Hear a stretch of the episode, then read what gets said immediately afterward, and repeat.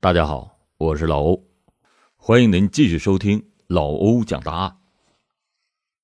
二零零七年十二月十九日，云南省丽江市三十九岁的大款穆鸿章去医院看望朋友以后，神秘的失踪。三天后，丽江市玉龙县护城河边发现了穆鸿章被肢解成二百六十多块的尸体。警方接到报案，迅速的介入侦查，很快的就破获了此案。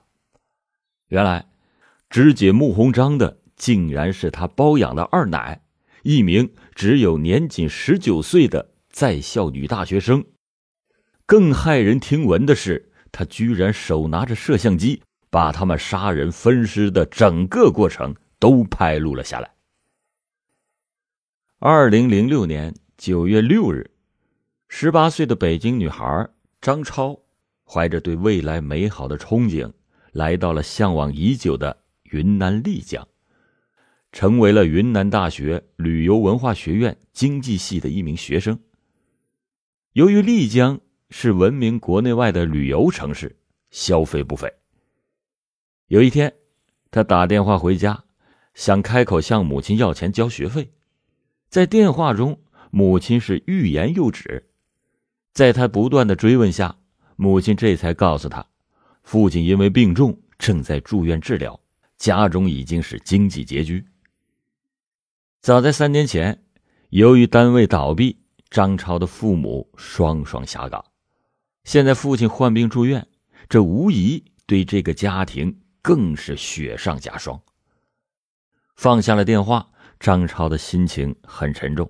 他感觉到了钱对于自己是多么的重要。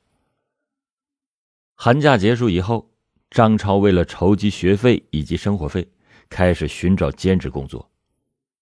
但是找了很多天，一直没有找到满意的工作。有一天。他经过丽江新开的一家名为“天上人间”的娱乐城的时候，遇到了两个同校的女同学，得知到两个人在这里兼职做着陪客小姐，报酬不菲。当时张超的眼前一亮，决定自己也去试试。没过多久，张超就以出众的容貌、优雅的气质，成为了天上人间一道亮丽的风景。每天都有很多顾客指定要他服务，因此主管每天都安排他为最重要的客人服务。经过主管的引荐，张超很快和一个叫穆鸿章的男子认识了。三十九岁的穆鸿章是丽江公路总段路桥施工处的一名项目经理，经过几年的打拼。如今已经成为了丽江身家上千万的知名人物。他本有一个幸福的家庭，妻子李丽华是当地的一所小学的老师，他们还有一个九岁活泼可爱的儿子。由于工作的需要，穆鸿章经常有一些聚会，他看着身边的朋友总有年轻美貌的女孩相伴左右，穆鸿章多少有些失落。这时间一长，他也决定要找一个不但漂亮还要有品位的女伴。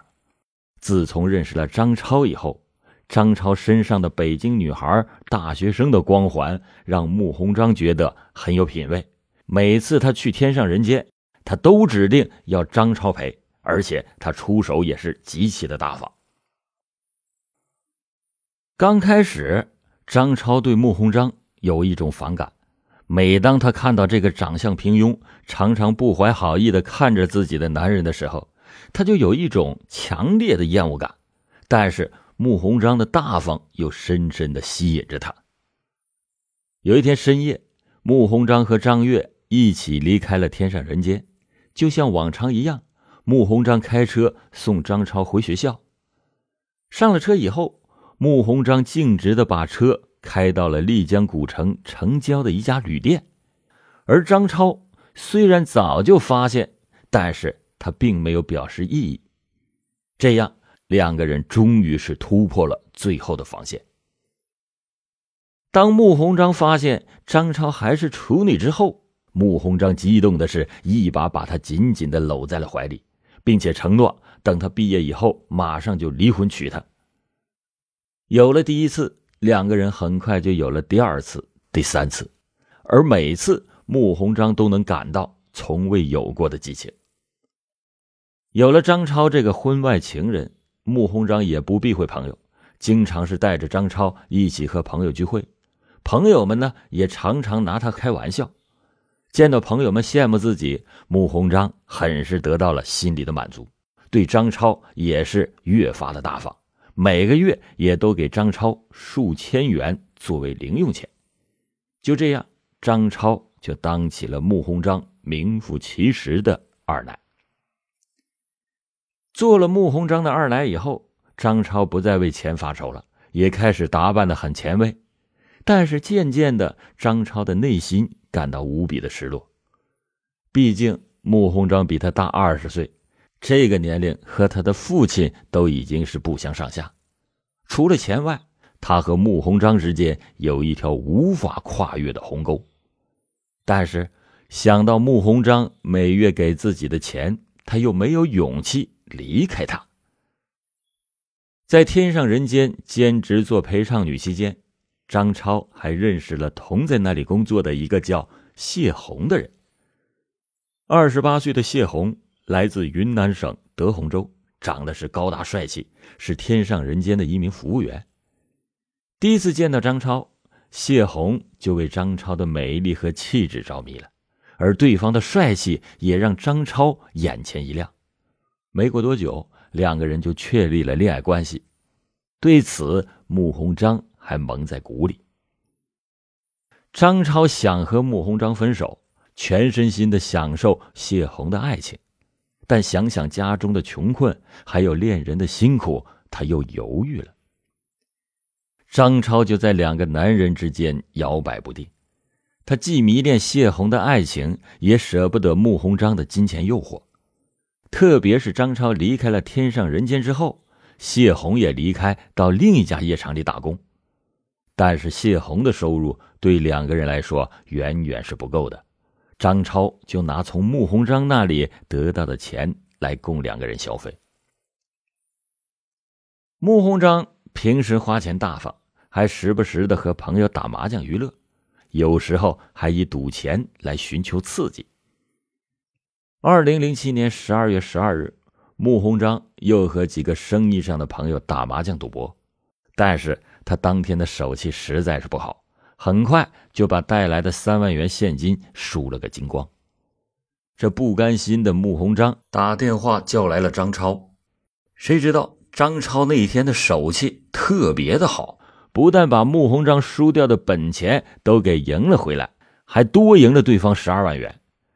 一同打麻将的朋友都打趣的说：“张超啊，是穆鸿章的福星。”张超就以为。自己不但替穆鸿章赢回了本钱，还外加又多赢了十二万，自己至少应该是分得七万块钱。但是穆鸿章却只给了他两万，张超为此很是生气，就和穆鸿章吵了起来。没想到穆鸿章却非常鄙薄的说：“你以为你是谁呀？要是没有我，你什么也不是。”当时张超是非常的生气，屈辱的泪水瞬间的流了下来，转身就跑开了。就在那一刻，他动了杀机。他想起了穆鸿章有一次对他说过，他的银行卡上有三百多万，于是他就决定先抢劫他，让自己的生活和幸福有了保证，然后再把他杀了，以解心头之恨。有一天，张超去见男友。谢红见到心爱的人一副心事重重的样子，就关切的询问他怎么了。听男友这么一说，这万分的委屈，把自己被穆鸿章欺负的事一一说了出来。听完了整个事情以后，谢红十分的生气，站起来就要去找穆鸿章拼命，当时被张超给制止了。张超说：“那个人曾经说过，他的卡上有三百万，不如咱们先教训他一下。”让他出点血再说。谢红一听，觉得这个主意不错。为了做到万无一失，谢红决定叫上自己的好哥们陈光吕。陈光吕和谢红是在天上人间打工时候认识的，而陈光吕的女朋友周婷又是张月的校友，几个人平时的关系就非常的好，经常的是在一起玩耍。陈光吕听说以后，当即的表示同意帮忙，随后几个人就在一起研究了教训穆鸿章的方案。主意一定，几个人立即的开始准备。在丽江的街上购买了胶带纸、小锤等作案工具。二零零七年十二月十九日的傍晚，张超带着男友和陈光吕来到了穆鸿章的公寓里。为了引诱穆鸿章过来，张超发了一条短信给穆鸿章。过了不一会儿，穆鸿章就回短信表示立即的过去。谢红和陈光吕则躲进了衣柜。而张超忐忑不安的坐在客厅的沙发上，等候穆鸿章的到来。当时，穆鸿章正在县人民医院看望一个生病住院的朋友，收到了张超的短信以后，随即就匆匆的和朋友告别，独自开着轿车离医院而去。他的朋友做梦也不会想到，穆鸿章踏上的竟然是一条不归之路。晚上七点半左右，穆鸿章兴冲冲的来到了公寓。一看到张超，穆鸿章的脸上就露出了暧昧的笑，上前去把张超搂在了怀里。突然，谢红和陈光吕冲了出来，出其不意的把穆鸿章打翻在地。这穆鸿章还没有弄清是怎么回事，就被对方反扭了双手给捆了起来，并且用胶带纸封住了嘴巴。穆鸿章开始还想保护张月，但是看到张月和两个人很熟悉的样子，他就明白了是怎么回事。几个人搜出了穆鸿章的卡以及身上带的五千多元现金，然后把他嘴上的胶带纸撕去，问他银行卡的密码是多少。但是穆鸿章始终是不肯说出密码。为了逼迫穆鸿章说出密码。谢红抓住了穆鸿章的手，陈光吕呢，把牙签的尖端从他的指甲缝中间刺了进去。一阵钻心的疼痛，穆鸿章是一阵惨叫，他的脸因痛苦和恐惧而扭曲着，然后哀求着他们说：“我说，只求你们放过我吧，钱你们都拿去吧。”随后，穆鸿章说出了四张银行卡的所有密码。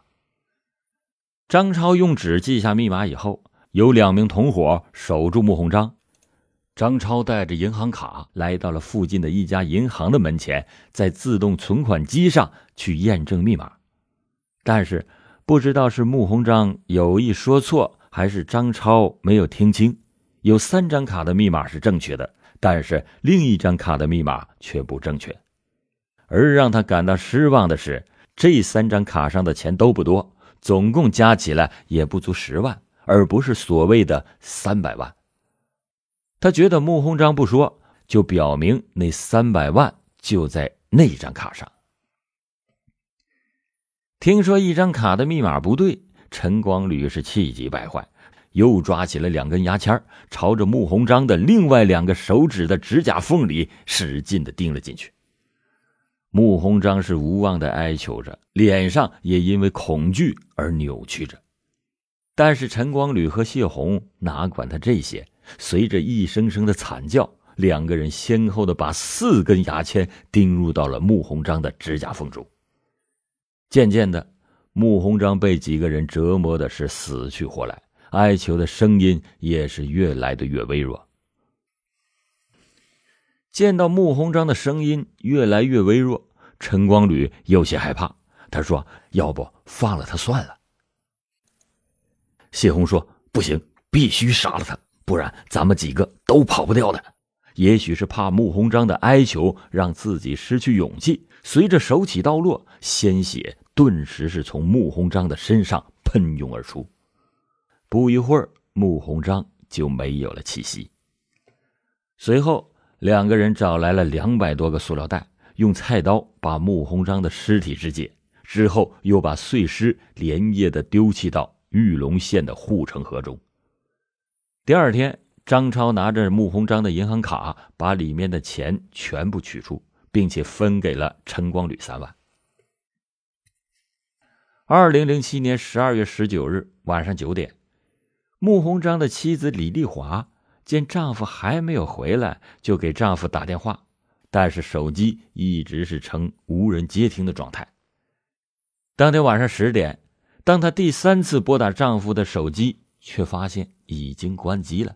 一种不祥的预感就袭上心头，但是她仍想，也许是丈夫正在忙，或者是手机忘到车上了。第二天一早，李丽华就打电话给丈夫的司机，但是司机说昨天晚上没有和穆鸿章在一起，穆鸿章也没有用单位的车。李丽华就感觉到事情不妙，于是向当地的警方报了案。接到报案以后。警方立即的展开调查。十二月二十一日，丽江警方在丽江城郊的河中找到了穆鸿章的那辆深色的帕拉丁越野车。二十二日，在玉龙县护城河一带发现了穆鸿章的碎尸。更多精彩故事，请搜索关注微信公众号“老欧故事会”。警方立即对穆鸿章的社会关系展开了调查，发现。穆鸿章失踪之前，和旅游学院的学生张超通过电话。进一步的调查发现，穆鸿章和张超关系是非常的暧昧。警方确定张超具有重大的作案嫌疑。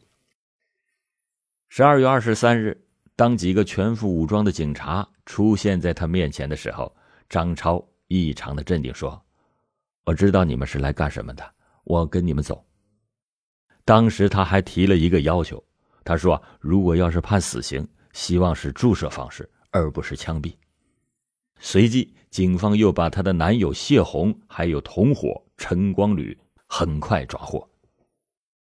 事实上，从踏入公寓的那一刻起，张超就知道这是一条不归之路。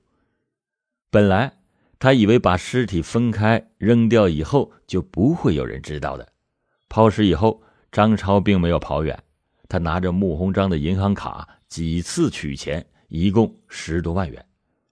警方就据此最终是锁定了犯罪嫌疑人。二零零八年二月二十七日，这起案件在丽江市中级人民法院进行了第一次开庭审理。由于张超一伙作案手段极端的残忍变态，此案一度的震惊全国。在被告席上站定之后，张超起来哭着说：“我伤害了四个家庭，并且突然面向旁边的观众席跪下，在地上磕了三个响头。”公诉机关指控张超和两名同伙都构成抢劫罪、故意杀人罪。在对张超、谢红、陈光吕的指控中，公诉人连续使用了三个特别：情节特别恶劣，手段特别残忍。后果特别严重。丽江市中级人民法院二零零八年六月作出了判定，认定三个人犯抢劫罪，谢红、张超判处死刑，陈光吕判处死刑缓期两年执行。后来三个人均不服，都提出了上诉，云南省高院维持了原判，并且把判决报请最高人民法院进行复核。最高法院审理以后，认为张超虽然是参与了犯罪，但是没有直接实施杀死被害人的行为，他的作用小于谢红，其中也不排除张超被谢红利用的可能，而且在归案以后认罪态度较好。综合考虑全案的犯罪事实和情节，对张超判处死刑可不立即执行，故改判张超犯抢劫罪。判处死刑，缓期两年执行，同时核准谢红的死刑裁定。随后，张超的男友谢红在丽江被执行枪决。张超等人所犯下的罪行受到了法律的严惩，而我们在谴责罪犯的同时，不禁要问：是什么使这个年仅十九岁的女孩能那么残忍的杀害一个比她强势的大老板呢？有人说。这正是没有感情、只贪钱的性交易带来的恶果。想想也是，一个在女人面前一出手就是几万元的，难免不被人家盯上口袋。既然你有钱，不过是你花钱我卖身的交易，没有任何感情而言，也就难免带来贪婪，带来仇恨，带来杀身之祸。这是一个浮躁的时代，一个不安的时代。性既带给人们消除不安和浮躁的钥匙。也带给人们用它解决经济困难、提高物质生活条件的捷径，这也许正是性解放所必然带来的负面效应。加之近年来所谓的新潮休闲娱乐、所谓的丽江柔软时光，给这个城市带来了一些暧昧的追求物质享乐的生活方式，而与大学生难于抵挡社会诱惑相接应的。恰恰又是这个日益物欲化和享乐化的社会环境，社会上的不良风气就这样浸染了缺乏诚实价值判断力的在校大学生。